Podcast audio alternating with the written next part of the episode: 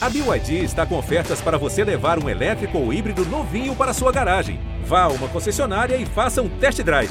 BYD, construa seus sonhos.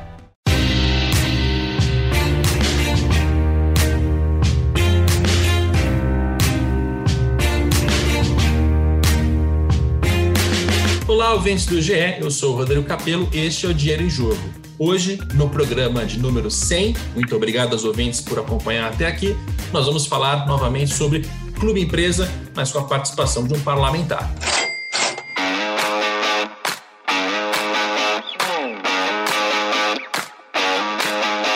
Neste episódio, eu tenho a participação do senador Carlos Portinho, do PL. Tudo bem, Portinho? Boa tarde, Rodrigo. Tudo ótimo. Bem-vindo ao podcast. Podcast que, como eu já anunciei, é um podcast especial, podcast de número 100, no qual tenho também a participação do repórter Martim Fernandes. Tudo bem, Martim? Tudo bem, Rodrigo. Obrigado, senador, por participar com a gente. Maravilha. Senador, eu gostaria primeiro que, que o senhor apresentasse a si mesmo e a sua participação nesse assunto de clube empresa. A gente, nesse episódio, vai explicar qual era o projeto de lei do Pedro Paulo, deputado Pedro Paulo, no ano passado, um projeto que, ao que me consta, deu uma parada, né? Ele meio que estagnou ali depois de ter tido aprovação na Câmara, foi para o Senado e parou. A gente vai explicar esse projeto, vai falar da SAF também, a Sociedade Anônima do Futebol, que é outro projeto que é, tinha sido proposto pelo Rodrigo Pacheco, que hoje é presidente do Senado, então todo mundo fica na dúvida de em que pé está esse projeto. Temos muito assunto pela frente, mas eu gostaria que primeiro o senhor se apresentasse e introduzisse Carlos Portinho para o nosso ouvinte. Então, Rodrigo, eu venho da iniciativa privada, minha formação como advogado, me especializei é, em direito eleitoral e em direito desportivo. Né? A minha especialização em direito desportivo me levou a advogar para a maioria dos clubes do Brasil, advoguei também para muitos atletas, me especializei, sou dos poucos especialistas em dopagem no Brasil, deve se lembrar, participei do leading case, né, Dodô, que foi a Corte Arbitral do Esporte, primeiro caso de dopagem que houve recurso para a Corte Arbitral do Esporte. Participei também como advogado do caso Jobson, que também foi emblemático, o primeiro caso do crack da droga no futebol.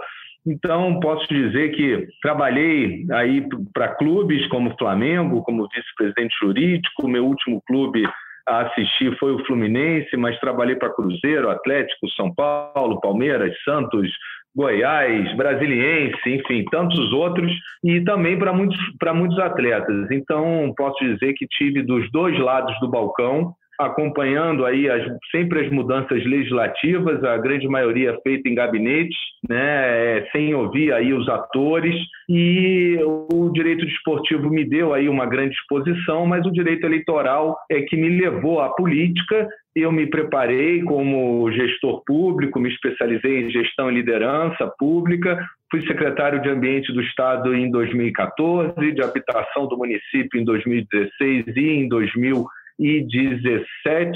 e concorri em, em 2018 na chapa do senador Harold Oliveira ao Senado Federal como primeiro suplente, sou um dos fundadores do PSD é, no Rio de Janeiro, fiz toda a parte jurídica, isso me levou naturalmente a essa vida pública, né, digamos assim, na, na área, na área política, e, uh, infelizmente, com o óbito do senador Harold de Oliveira, fatalmente uma figura importante da história política do nosso país, do estado do Rio de Janeiro, eu tive a oportunidade, então, dia 3 de novembro de 2020, a assumir o Senado Federal e dentre vários projetos, sem dúvida nenhuma, aqueles ligados ao esporte, que é a minha especialidade, são os que mais me entusiasmam contribuir. E talvez por isso o senador Rodrigo Pacheco autor do projeto de lei 5516 de 2019, o Clube Empresa, que nasce no Senado, o projeto dele,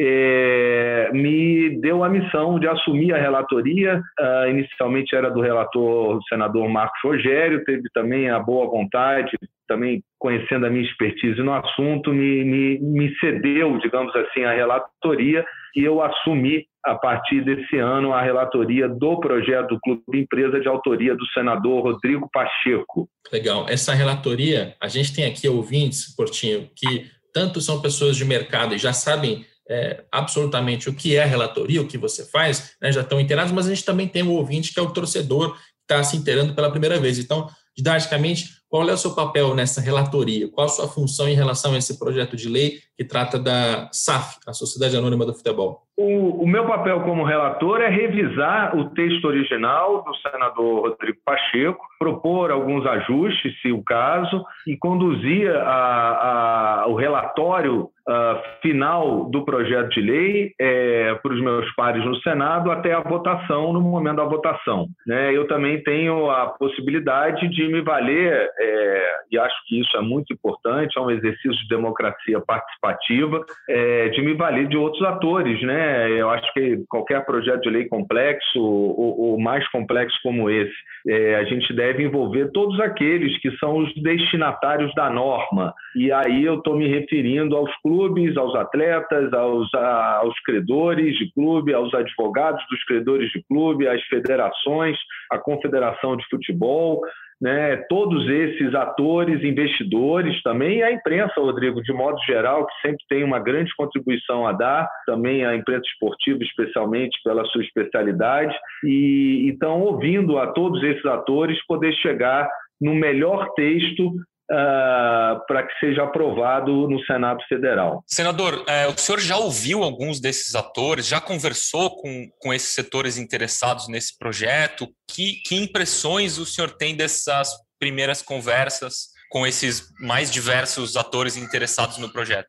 Sim, Martim, com certeza. Comecei conversando uma rodada, estou feito rodadas com com vários desses atores, é, de forma segmentada nesse primeiro momento. Comecei ouvindo os advogados dos credores de clubes, a grande maioria credores trabalhistas, onde está um dos principais pontos críticos uh, desse, de todo o projeto que trata aí de clube-empresa. Uh, preferi começar a ouvi-los para ver, entender aonde estão as distâncias em relação ao projeto. Ouvi a CBF, naturalmente, num almoço, procurei, eu a procurei para ouvi-la e, e, e, também perceber se há distância com relação à, à, expectativa dos demais atores, o que ela pensa desse projeto de clube empresa, e pude já ouvir alguns advogados especialistas, tanto no, na área desportiva, uh, como o Dr. Bichara, Marcos Mota, uh, outros que estão envolvidos uh, na reestruturação de clubes, como o Fred Luz, que mesmo o Flamengo, uma associação civil, ele junto com, com a atual diretoria conduziram no passado com o presidente Eduardo Bandeira também né, a reestruturação do Flamengo, que quitou suas dívidas trabalhistas, valendo do ato trabalhista.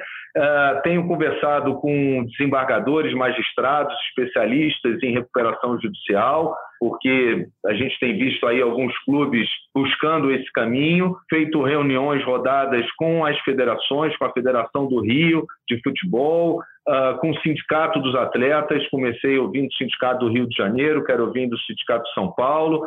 Estou indo a Santa Catarina, ouvi a federação, os clubes, uh, o presidente do Havaí, que também é presidente da Associação dos Clubes da Série B, C e D. Uh, vou ter uma rodada com os clubes de Goiás, uh, digo, com os clubes do, do Centro-Oeste, né? que o doutor João Bosco está capitaneando, convidando Quero ouvir os clubes do Mato Grosso, como o Cuiabá, que tem uma boa experiência como clube empresa, é, além dos meus senadores, colegas é, daquela região que tem muito a contribuir. Eu quero envolver o senador Cajuru, senadora Leila do Vôlei. O senador Romário tem acompanhado algumas dessas rodadas, assim como a equipe do senador Rodrigo Pacheco. Enfim, eu acho que é, é, muito importante a gente ouvir a todos, devo ouvir a Academia de Direito Esportivo, devo ouvir o IBDD, o Instituto Brasileiro de Direito Esportivo, meus colegas advogados em São Paulo, uh, como Paulo Feus, como uh, André Sica e tantos outros que estão envolvidos também em projetos de clube-empresa. Enfim, quanto mais eu puder escutar, ouvir e receber as contribuições, melhor eu acredito que a gente vai chegar a um texto mais próximo do interesse de todos. Que eu digo, Martim, eu quando comecei achei que havia uma distância e ela é muito menor do que parece, principalmente entre os advogados dos credores, dos credores, dos atletas e os clubes isso, e que, que encontram-se aí com, com dívidas.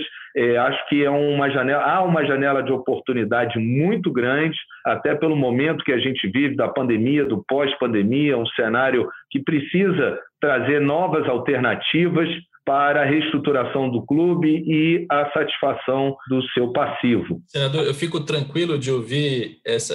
Tranquilo não, eu fico aliviado de ouvir que o senhor está ouvindo é. tanta gente, porque quando o deputado Pedro Paulo esteve no Redação Sport TV e eu estava lá junto para entrevistá-lo, eu a última pergunta que eu fiz foi: quem você ouviu em relação ao projeto de clube empresa que está sendo apresentado entre os atletas. Ele não soube dar um nome, gaguejou, foi, foi uma coisa meio constrangedora. E eu sinto desde o começo que essa conversa ela aconteceu muito do lado dos advogados que estão interessados em fazer recuperação judicial, que estão interessados é, nessa estruturação, embora muitos deles não sejam do ramo, né, não sejam do direito societário, não entendam nada de, de estruturação de empresa, e não senti a, a, a, disposição de ouvir os credores, por exemplo, que é uma parte importantíssima dessa conversa que foi, foi negligenciada até agora. É, tem, tem, como eu já, já introduzi, são dois os projetos que estavam andando concomitantemente. O projeto do Pedro Paulo na Câmara, o projeto do Rodrigo Pacheco, Pacheco no Senado. E a gente ouviu também, eu e Martim, já há muitos meses e várias vezes, que esses projetos passariam por uma convergência, ou seja, pegaria-se o que tem de melhor em cada um dos dois para montar um projeto final. Minha pergunta é: isto confere? É isso que está acontecendo? Uma convergência entre os dois projetos? É, dentro desse processo de ouvir a todos, eu confesso também, Rodrigo, eu, eu que milito nisso, acho que desde quando uh, vigorava a lei Zico, né, é, e vi tantas alterações legislativas no esporte e, e concordo com você, é, a maioria feita em gabinetes. É, eu mesmo, como especialista, confesso que nunca fui ouvido nenhuma das alterações ou das iniciativas que foram conduzidas. Eu tive a oportunidade, minha primeira relatoria foi o Marco Legal das Startups, e eu adotei essa dinâmica de reunir os atores e ouvir a todos. Mas nesse processo de ouvir a todos, eu também não posso deixar né, é, é, de ler e, e, de entender e, e extrair o que veio da Câmara dos Deputados de bom no substitutivo do projeto do deputado Pedro Paulo. Né? Envolveu também alguns advogados, né? envolveu o trabalho do próprio deputado Pedro Paulo, uh, e o texto, eu, pelo que eu avaliei, é, é, eu acho, achei o texto bastante complexo, Uh, acho que ele trata de muitos tipos societários e quando a gente quer tratar de muita coisa, a gente não trata bem de nada, né? É, mas é, ele tem ali algumas questões que podem, devem sim ser aproveitadas como alternativa de uma recuperação judicial, como a parte tributária em que há, há, há uma clareza, segundo alguns atores até é, me transmitir uma clareza maior quanto à incidência dos tributos, são questões que eu estou considerando. Eu posso, é, eu parto, na verdade, como ponto de partida, o projeto Rodrigo Pacheco, acho que o projeto da SAF, da Sociedade Anônima do Futebol, é, da maneira como está redigido, ele é muito mais simples, eu confesso que o projeto que veio da Câmara do deputado Pedro Paulo, eu tive que ler e reler e voltar nas páginas. Era um projeto muito complexo, muito grande, inclusive, a sua, a sua redação um pouco confusa. O do Pedro Paulo é um projeto mais enxuto, mais objetivo e, principalmente, Rodrigo, o projeto do, do senador Rodrigo Pacheco, por ser mais objetivo, mais, mais sintetizado, ele também é o que traz, uh, de uma melhor forma, uma alternativa de mercado. Eu acho que a questão do clube empresa ela tem que ser uma alternativa de mercado. A gente não pode querer só resolver na canetada e nunca será resolvido na canetada a dívida dos clubes. Né? O projeto substitutivo que veio do Pedro Paulo me parece que ele buscou muito mais resolver a dívida dos clubes na canetada do que ah, encontrar uma alternativa de mercado. E isso eu achei no projeto do senador Rodrigo Pacheco. Por isso, simpatizei, em princípio, mais com o projeto do senador Rodrigo Pacheco. E com detalhe, quando eu fui estudar o histórico do projeto do substitutivo do Pedro Paulo, eu me deparei com o texto original da Câmara dos Deputados, que é de autoria do deputado Otávio Leite, com quem, inclusive, também conversei bastante, e que é um projeto, se não idêntico, muito semelhante ao projeto do senador Rodrigo Pacheco, porque ele trata da sociedade anônima do futebol. Então, Veja que o substitutivo do Pedro Paulo, na origem, ele já dialogava melhor com o projeto do senador Rodrigo Pacheco, porque tratava de um único tipo societário, de uma maneira mais simples, mais objetiva, que deve, por isso, servir de base para mim. Posso apresentar até um substitutivo aos dois projetos, né? tanto ao do Rodrigo Pacheco quanto ao do ao do Pedro Paulo, por, se as alterações forem assim tão grandes que não me parecem. Né? Acho que é possível, nesse primeiro momento, emendar, emendar o projeto uh, do senador Rodrigo Pacheco, aproveitando algumas coisas de, de, de positivas que tem no substitutivo do, do projeto do deputado Pedro Paulo. Eu até explico qual é o motivo dessa origem igual Portinho. É porque lá atrás a SAF ela teve como mentores, assim, como idealizadores, os advogados Rodrigo Monteiro de Castro e José Francisco Mansur. Os dois eram muito próximos do Otávio Leite. E eles estão com essa pauta já há muito tempo. Eu já escrevo sobre isso desde 2016.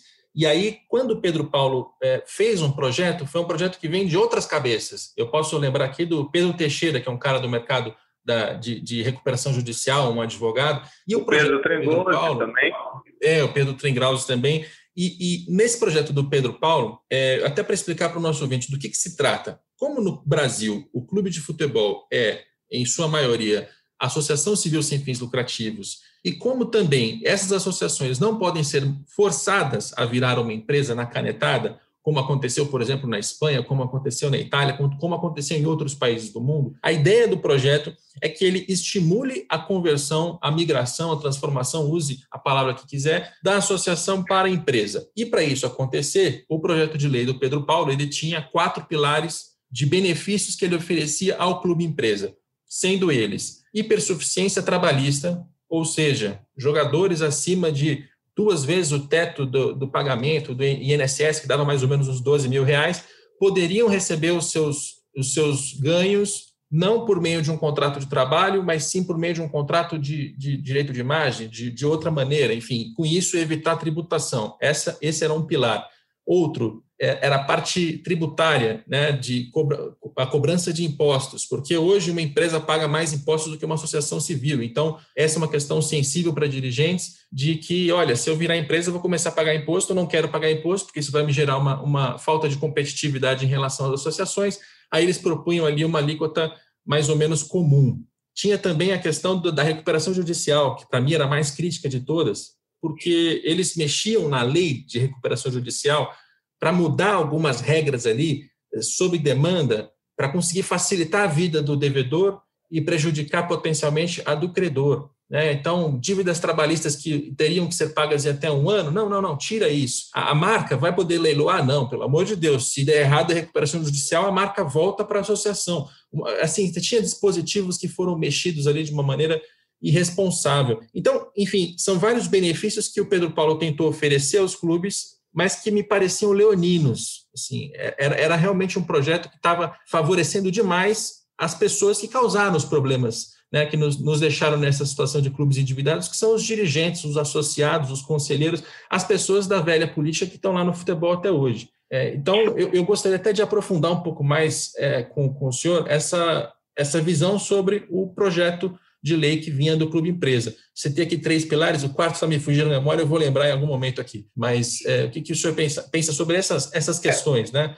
O que eu imagino, Rodrigo, e isso é uma premissa básica para tocar o projeto. Primeiro que essa conversão ela tem que ser facultativa. Eu sou um constitucionalista e a Constituição ela prevê a liberdade de associação. Então, transformações na canetada compulsórias, obrigatórias, particularmente entendo até inconstitucionais. Eu acho que deve ser facultativa, até por uma obediência à nossa Constituição, à liberdade de associação. Agora, para que dê certo, ela tem que ser sedutora tanto ao clube, né, que queira se transformar ou queira transformar o seu departamento de futebol numa sociedade anônima do futebol e principalmente sedutora ao investidor. E com cuidado, a gente não pode criar um desequilíbrio desportivo, ou seja, a gente não pode dar tantos incentivos para a sociedade anônima do futebol que prejudique aqueles que também preferem continuar como associação civil, porque senão a gente vai estar criando é, é um desequilíbrio esportivo,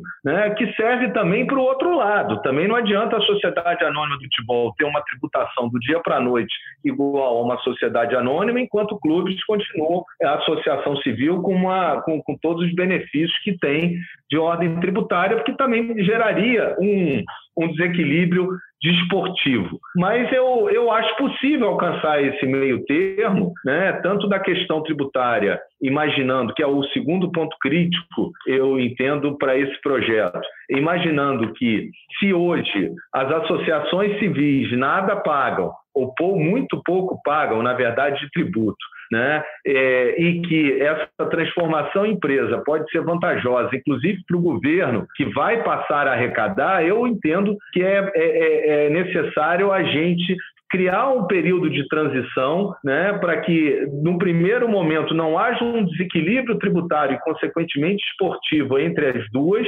entre quem queira continuar como associação ou como limitada e aquele que se transforme em sociedade anônima. E que haja uma gradação uh, uh, de alíquotas tributárias ao longo do tempo até alcançar né, é aquilo que para o governo será o melhor, que é uma tributação próxima ao que há aí as companhias, que vai permitir ao governo ter uma arrecadação que hoje ele não tem. Então, sempre quando se discute um projeto uh, uh, de benefícios tributários, digamos assim, Rodrigo, primeira pergunta do governo é: mas cadê o cálculo da perda do governo? Nesse não há perda. A perda que há é, é, hoje, é presente, é atual, eles como associação civil. Então, eu acho que por isso a gente pode sim pensar, e é o que eu tenho trabalhado e tenho ouvido dos atores e recebido um feedback muito positivo com relação a isso, numa transição tributária e numa gradação dos impostos até que permita que a sociedade anônima ela, ela, ela liquide o seu passivo, o seu outro passivo, que é o trabalhista, e o próprio passivo tributário que ela vai carregar naturalmente, né? Então é importante também esse tempo de transição para que a gente possa privilegiar a liquidação do passivo trabalhista, que é uma dívida social enorme. Né? Então eu entendo que é possível a gente alcançar esse meio termo sem obrigar nenhuma associação a se transformar em empresa. O projeto tem que ser sedutor para essas associações. Para muitas hoje, Rodrigo, me parece que é a única alternativa, inclusive, por quê? Porque uma sociedade anônima do futebol ela tem instrumentos de mercado, aí é que entra o objetivo de mercado, que uma associação não tem para se capitalizar, para se financiar né? E, e, eu acho que ela se valer desses instrumentos vai ajudar muito uh, ao clube no pagamento do seu passivo, né? principalmente o trabalhista, que é o, na minha opinião, o mais, o mais sensível. É, eu senti falta de cálculos também em relação à perda de governo, porque hipersuficiência trabalhista. Vamos colocar vários jogadores com pagamentos exorbitantes para não pagar tais impostos. Quanto que o governo deixa de arrecadar com isso? Era uma resposta que a turma do Pedro Paulo não tinha. E o, o é, quarto, é. o quarto pilar era o refis, senador, era mais um refinanciamento fiscal, que aí no meio do caminho até teve mudança na, na própria lei que, que rege ali os refis, e aquilo acabou é, sendo, se tornando inviável, mas era mais um refinanciamento fiscal. Esses eram os quatro pilares. Eu vou, eu vou passar para o Martim, que eu, eu, sempre fico com medo de falar demais aqui no podcast, é. senador. Deixa eu, só, deixa, eu só concluir, deixa eu só pegar o gancho em cima do que você falou, Rodrigo. Eu acho que a gente tem que buscar, e isso também é um, é um dos, das pedras fundamentais que eu estou tocando aqui, a análise do projeto, a gente tem que buscar uma lei que seja simples, objetiva e que vá ao ponto. Se a gente abre muito a discussão, o futebol tem várias questões, sem dúvida, além do clube empresa, que, que há uma demanda para que sejam tratadas. A questão, por exemplo, do contrato dos atletas, alteração de lei Pelé, quanto às indenizações, é, um modelo europeu em que o atleta vai para um outro clube e aí diminui o valor da cláusula penal, porque na lógica ele já está ganhando do outro clube, então ele não tem tanta perda. Essas questões eu acho que devem ser tratadas numa outra legislação. Tem a Lei Geral do Esporte, que tem que ser revisada. Né? Eu acho que quando a gente traz muitas questões satélites para o principal, que é clube empresa, a gente acaba ampliando demais o leque, trazendo muitas repercussões jurídicas que às vezes não têm resposta, né, e trazendo também mais resistências. E aí, só para concluir, Martim, eu vou dar dois exemplos de, de duas questões que eu já vi no projeto do Rodrigo Pacheco e já conversei com ele, que eu tenho interesse em suprimir. A primeira delas é o artigo que prevê que outras modalidades também poderão se transformar em sociedade anônima do futebol. Pô, se a gente está falando de sociedade anônima do futebol, que é um modelo de negócio que evoluiu, né, que chegou ao que é hoje, movimentando cifras, a gente vai trazer outras modalidades para dentro. Primeiro, que não é muito lógico, porque são modelos de negócios diferentes. Né? E segundo, que a gente está ampliando demais. Se der certo a sociedade anônima do futebol, então a gente depois pensa na sociedade anônima esportiva, na sociedade anônima do vôlei, mas eu acho que quando a gente traz tudo para tratar numa lei de sociedade anônima do futebol, a gente não trata bem nada. A outra questão é, também é, é, é um outro artigo do projeto de lei do Rodrigo Pacheco, em que permite essa conversão também para as entidades. Ora, eu nunca vi a demanda das entidades, seja de federação ou de confederação, para transformar em sociedade anônima. Eu acho que isso também, assim como outras modalidades, se amanhã virar uma demanda, se amanhã esse projeto do futebol der certo e a gente quiser pensar nisso para as federações, a gente poderá trazer, porque deu certo, inclusive, esse modelo. Agora, não me parece que a gente deve, deva trazer coisas uh, satélites para dentro de um projeto que trata de sociedade anônima do futebol, porque já, já é complexo a gente tratar disso e é melhor focar no que é mais importante, na minha opinião, Martim. Senador, eu queria saber de onde o senhor identificou que vem a maior resistência a, ao projeto e a qualquer mudança. A primeira resistência é, e foi logo de cara, é assim, é facultativo, né, Portinho? Muitos clubes, e inclusive alguns grandes clubes, que não têm interesse no momento, né? É bom dizer, Rodrigo, no momento, porque o sucesso da sociedade anônima do futebol pode levá-los, seduzi-los naturalmente no futuro, mas respeitando a liberdade de associação, na mesma hora eu respondi que não, o projeto é facultativo. Eu tenho aqui na redação que conseguir seduzir, né, montar esse projeto de uma maneira que possa seduzir, seja ser atrativo tanto para os clubes quanto para o mercado. A outra questão é que é, havia aí uma bola dividida, alguns queriam que fosse obrigatório para todas as empresas ou que eu tratasse no projeto todos os tipos societários, que a gente tem é, empresas limitadas do futebol, é, FPEs, e na verdade não. Eu acho que a gente tem que tratar de um único tipo, isso aí facilita demais, dá mais segurança jurídica ao investidor, e o tipo societário, como anônimo, sociedade anônima, que foi o, aquele que se optou, é sem dúvida aquele que tem melhores e mais instrumentos de mercado para financiamento, capitalização dos clubes, além de ser mais complexo. E sendo mais complexo, afugenta aventureiros, o que é muito importante, que a gente vê exemplos de sociedades limitadas, por exemplo, formadas aí da noite para o dia é, de forma aventureira e que já, já vimos que não deu certo.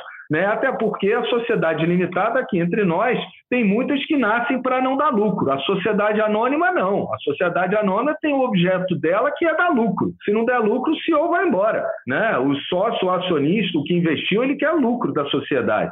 A sociedade limitada também há casos de confusão de patrimônio, muito comum, não só no futebol, em outras limitadas de outras áreas. Né? O patrimônio dos sócios confunde com o patrimônio da empresa. A sociedade anônima não tem essa relação. Então, além de ter maior controle, maior governança, maior transparência, optou-se por um único tipo. Basicamente, foram essas as primeiras uh, divergências que houve. Só, só para ver se eu entendi, senador, é, no passado tinha uma divergência em relação a ser a SA comum, que, que as empresas já podem virar, ou, ou ser a sociedade anônima do futebol, criar um tipo específico para o mercado do futebol. Qual é a tua visão? Deve seguir com a SA ou deve se fazer realmente a SAF? É importante a sociedade anônima do futebol, porque ela tem todo o arcabouço jurídico de uma sociedade anônima, mas ela é específica para o futebol para permitir, Rodrigo, essa transição que é necessária de uma associação civil para uma sociedade anônima.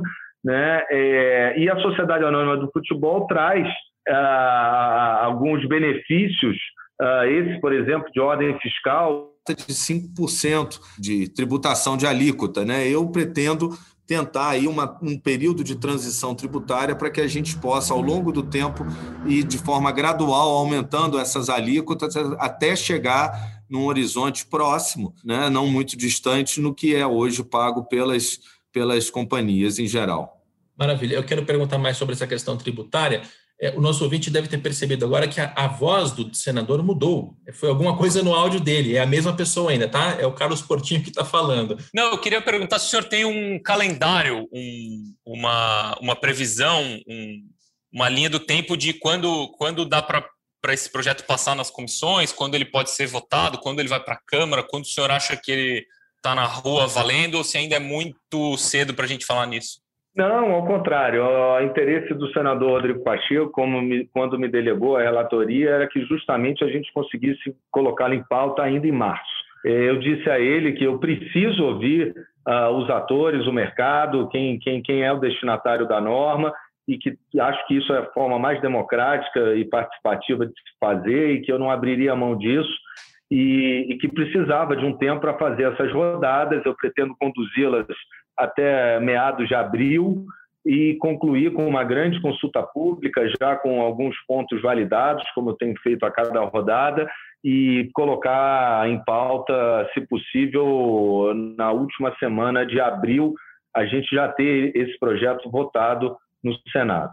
Então, senador, eu queria, queria falar sobre a parte tributária contigo. A SAF, até para explicar para o nosso, nosso ouvinte, ela tem uma proposta um pouco diferente. Lá no projeto do Pedro Paulo, a ideia era que se colocasse uma alíquota comum ali, que, se eu não me engano, era de 5% sobre a receita bruta, seria um pouquinho mais do que as associações pagam hoje, um pouco menos do que as empresas pagam. E no caso da SAF, a proposta é diferente, uma proposta de transição, né? Ou seja, o clube que virar SAF, ele vai ter um período em que ele não vai pagar esse período, se eu não me engano, são de cinco anos. A partir disso é que ele começa a pagar impostos como uma empresa comum. Aí, até não vai parecer uma pergunta que eu estou te fazendo, vai parecer uma reivindicação, porque me incomoda muito, muito que no Brasil o futebol seja um negócio à parte, assim, em que não se cobra imposto direito, com clubes faturando 300, 400, 500, tem clube faturando um bilhão de reais. Né? E, e, mesmo assim, os clubes continuam tendo isenções fiscais da época lá de 1910,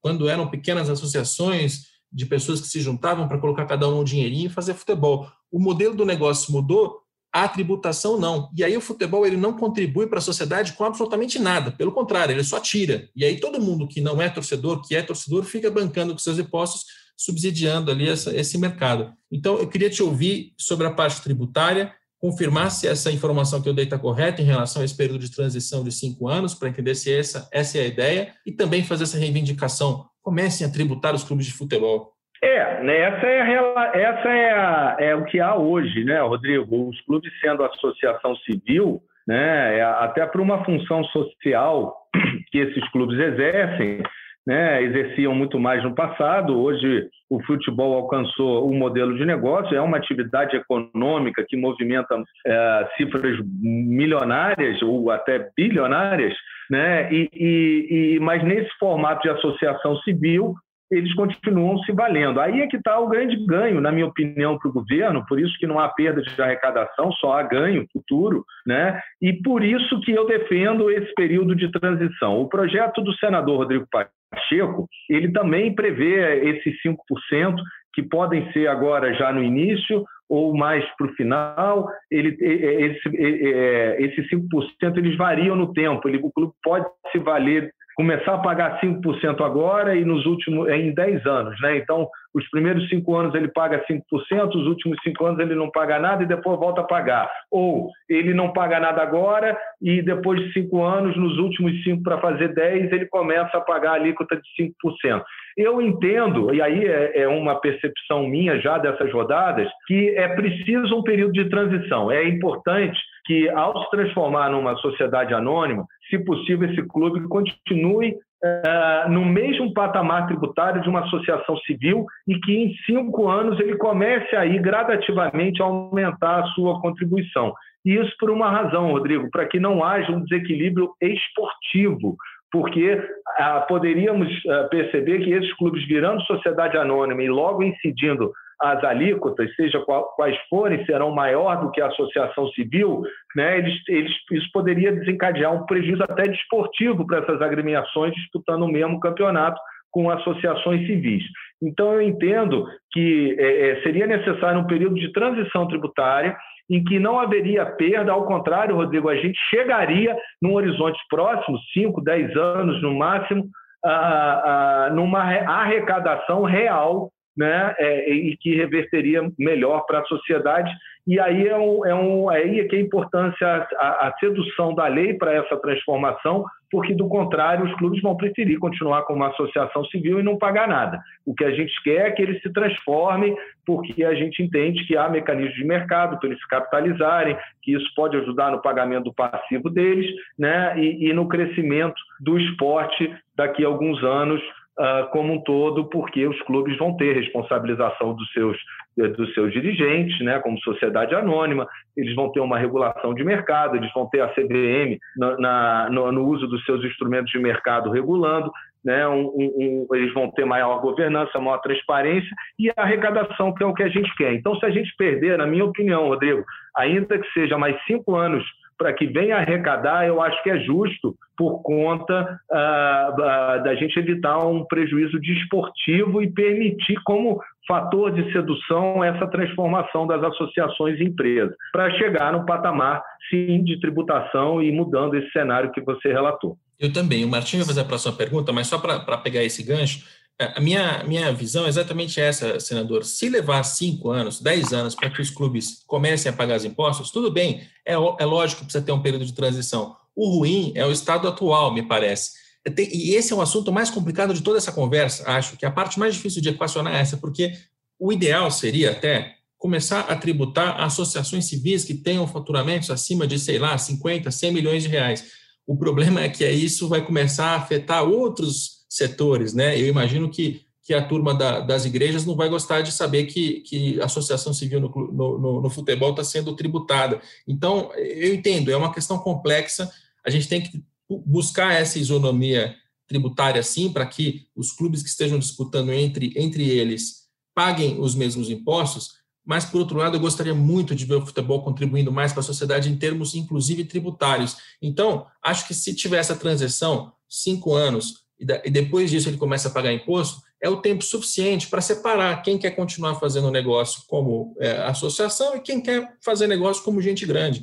Vai ter regulamentação, vai ter a CVM em cima, vai ter mais credibilidade, pode captar investidores, vai fazer mais dinheiro.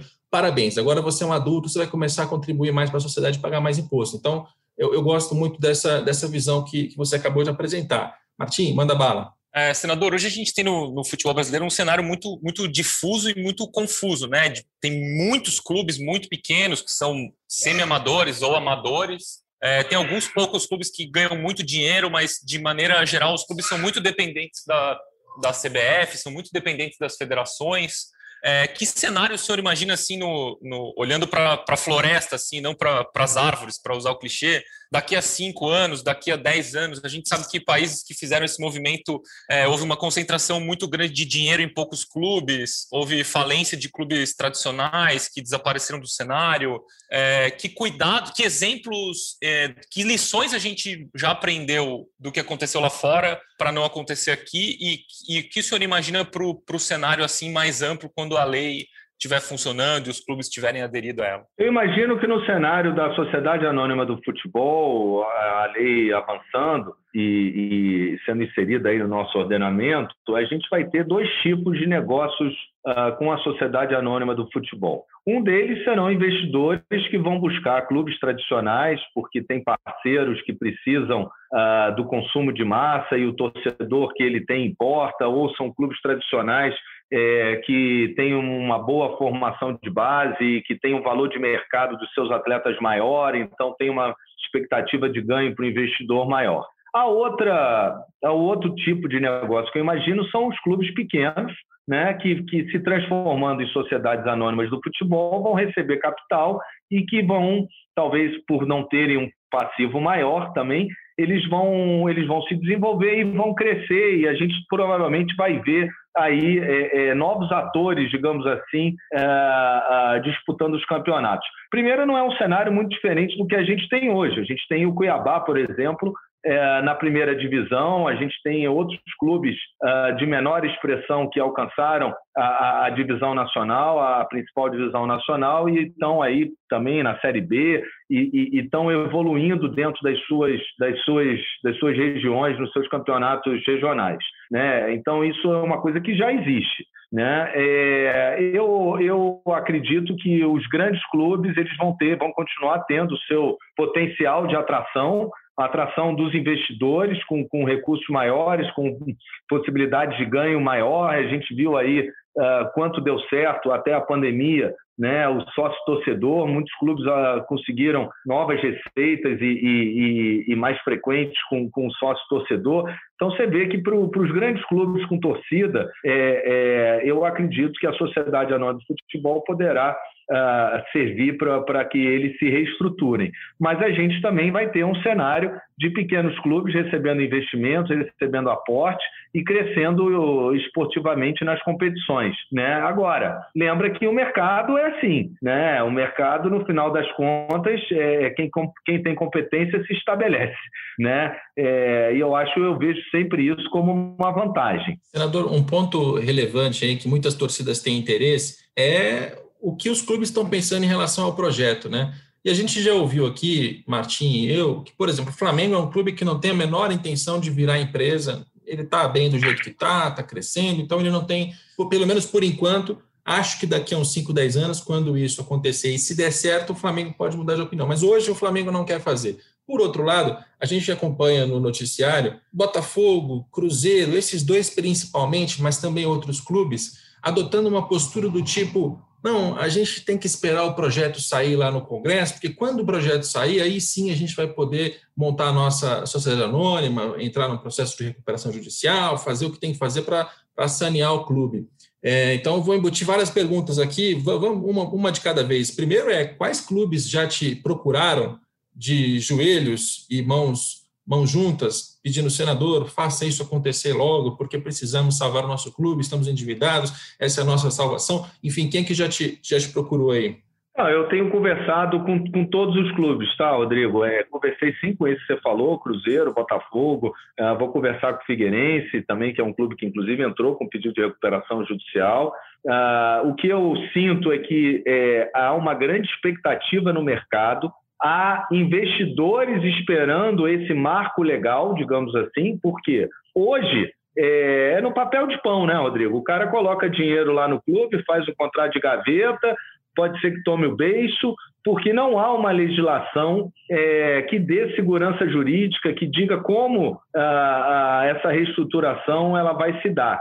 Então, é um salto no escuro. Hoje, muito investidor e muitos clubes que estão buscando no mercado investidores, eles estão aguardando justamente essa oportunidade, o projeto, para poder avançar nas suas negociações. Eu acredito que com o marco legal, posso chamar até de um marco legal isso, é um marco legal do investimento no futebol, que hoje não há legislação que regule isso. O que, que significa, mais didaticamente, essa segurança jurídica? É bom que, que, que você diga que está em contato com os investidores, que essa é uma parte também que suscita muitas dúvidas. Né? A gente ouve muito, não, está cheio de investidor para entrar, mas eles estão esperando o projeto. Esperando o que especificamente? Esperando o formato, né? Como é que vai ser a forma, como é que vai ser essa transição, qual é o modelo de negócio. Quando a gente eh, estabelece que é um único tipo societário, a sociedade anônima do futebol, bom, o investidor já sabe, bom, esse é o tipo, é uma forma societária mais complexa, mas que eu vou poder buscar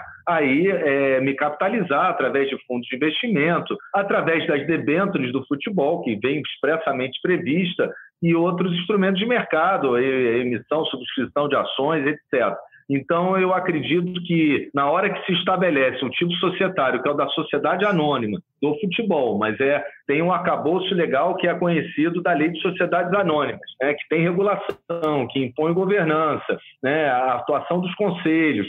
Eu acho que o investidor ele está esperando exatamente isso nesse momento. O clima político em, em Brasília, para a gente que está longe, eu estou no Rio de Janeiro e o Rodrigo está em São Paulo, não parece não parece exatamente calmo, exatamente tranquilo. O quanto isso pode atrapalhar o andamento desse projeto, desse, dessa ideia? É, é o clima não, o clima tá quente mesmo em Brasília, Martim. Mas a verdade é que é, to, todos os projetos que tratam de reestruturação de setores, de, de reformas de mercado, digamos assim, eles têm sido bem recepcionados, mesmo na pandemia, com a dificuldade de trabalho das comissões temáticas. Praticamente todos os projetos estão indo a plenário hoje sem passar pelas comissões, pela dificuldade, naturalmente, de se reunir, senadores mais velhos, mais idosos, que precisam também se resguardar e têm participado virtualmente somente, né? Mas é, é eu acredito que é, é não haverá uh, maior dificuldade, e vou dar como exemplo o marco legal das startups, que também eu chamo de uma reforma de mercado, também trouxe segurança jurídica para esse ecossistema das startups, e eu consegui aí aprovação por unanimidade no Senado Federal. Acho que esse projeto do Clube Empresa ele é, é, é semelhante por ser uma iniciativa que vai levar aí uma regulação de mercado importante até para o pós-pandemia, né, para a reestruturação da nossa economia. Senador, queria te perguntar um pouco sobre as emendas. Uma história que eu ouvi recentemente, que a gente tem um certo dirigente de primeira divisão, não vou abrir nome porque não faz, não faz sentido ainda, né? mas ele tem o seguinte plano: olha, já que tem aqui uma vantagem, um benefício tributário, né, que é um período de transição, dá para aplicar isso para outros tipos de negócio? Então, por exemplo, se ele tem o um clube de futebol e faz também um hotel, esse hotel pode ter um benefício tributário, ele queria encaixar aquilo dentro do projeto. Essa foi uma história que eu ouvi recentemente. E a gente sabe também que nesse processo legislativo, né, durante essa tramitação, as emendas trazem coisas muito curiosas algumas esdrúxulas, outras mais úteis. Eu queria te perguntar, até de maneira geral, o senhor recebeu alguma, alguma emenda que considera absolutamente descartável, não quer, se não quiser citar nenhuma também não tem problema, e também recebeu alguma emenda que faz sentido para esse projeto? Aí reside, Rodrigo, justamente o, a necessidade da gente focar no que é importante, que é a sociedade anônima do futebol. Quando a gente trata de outras modalidades, pô, são negócios, modelos de negócios diferentes. Vai vir em tudo que é tipo de emenda, com consequências jurídicas as mais diversas. Né? Quando a gente, por exemplo, trata das entidades é, poderem também, por isso que eu não quero é, atrair para o projeto, alargar o escopo do projeto, porque senão cabe tudo. Daqui a pouco a gente está fazendo ah, uma reforma geral no esporte através de um projeto de clube-empresa. Então, eu tenho tido esse cuidado de restringir ao tema para justamente me dar o argumento de poder rejeitar emendas que sejam laterais ou sejam paralelas e que não, que não tratem exatamente do objeto do projeto de lei, que é o clube empresa. Sem dúvida, a gente viu a própria MP do futebol aí, que caiu, né, das transmissões, teve emenda até querendo limitar o horário de partida. Né? A gente tem que ter esse cuidado. Eu, eu ainda não vi as emendas que foram apresentadas. Eu, vou deixar, eu geralmente deixo para ver as emendas depois de já ter o texto uh, mais consolidado, pelo menos na minha cabeça, para que eu possa uh, aí julgar melhor o que que dialoga diretamente com o projeto e que pode ser interessante, que tenha me faltado. Também não, ao contrário, estou escrevendo é, a, a relatoria com a mente super aberta, por isso que eu estou ouvindo a todos mas sem dúvida nenhuma, emendas que não dialoguem diretamente com o objeto serão rejeitadas, porque a gente, justamente, a lógica é tratar da sociedade anônima do futebol. Se a gente alarga muito, aí vai vir emenda para tudo que é jeito, desde de, de, de, repouso remunerado de atleta, a mudança de cláusula indenizatória, a Profut, e na verdade eu não queria, eu acho que isso prejudica, prejudica a interpretação. O projeto tem que ser simples, objetivo e atrativo. Quando começa a encher, entra muito jabuti, e eu prefiro, seguindo essa lógica, ter o argumento para recusar aquelas que fugirem do tópico principal do projeto. É muito bom ouvir isso, senador. Lá no projeto do Pedro Paulo, inclusive, tinha a proposta de fundo garantidor. Não, vamos pegar uma parte da receita desses clubes, montar um fundo para ajudar quem quebrar, algo que não faz muito sentido, né?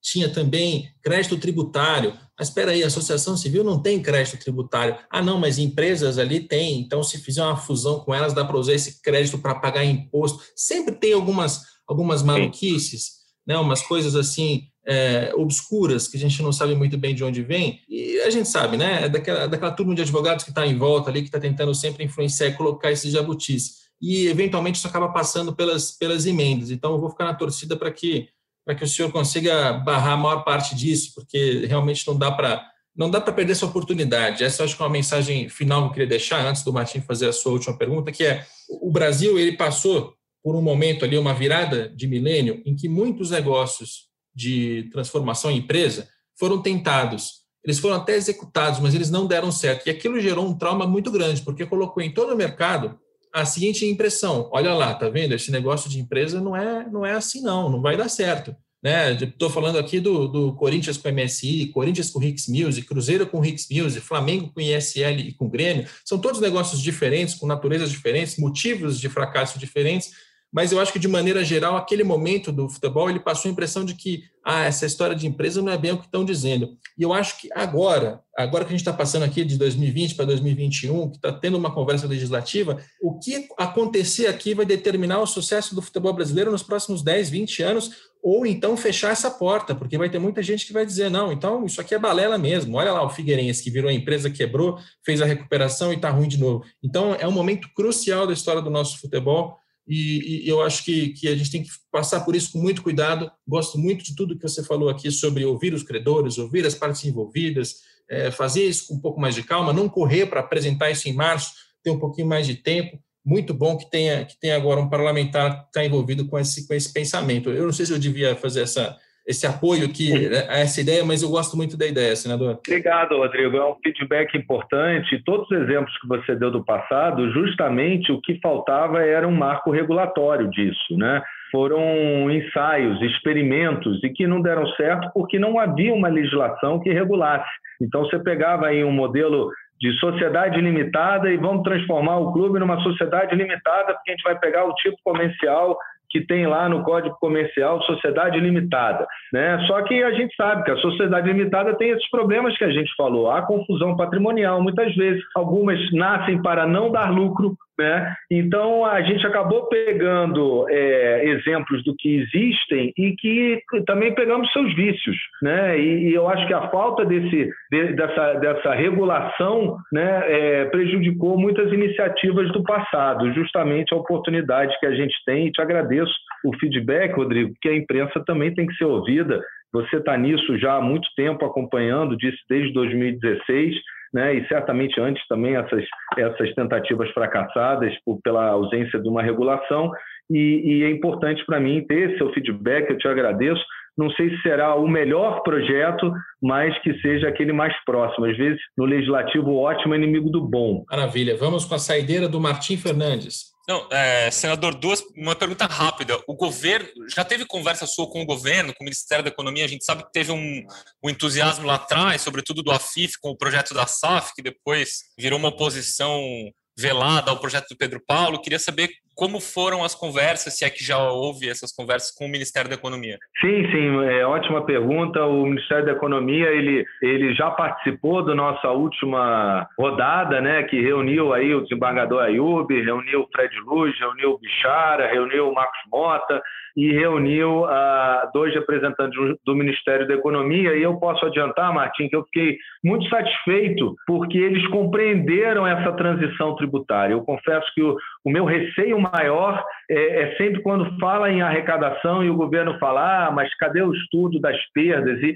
e eles entenderam que não há perda. Perda há com o modelo que está aqui. E esse modelo é uma perda geral, né? principalmente tributária. O modelo de associação não, não, não, não traz arrecadação para o governo. A transição tributária é justamente para levar uma arrecadação em cima dos valores que circulam no futebol, que não são poucos.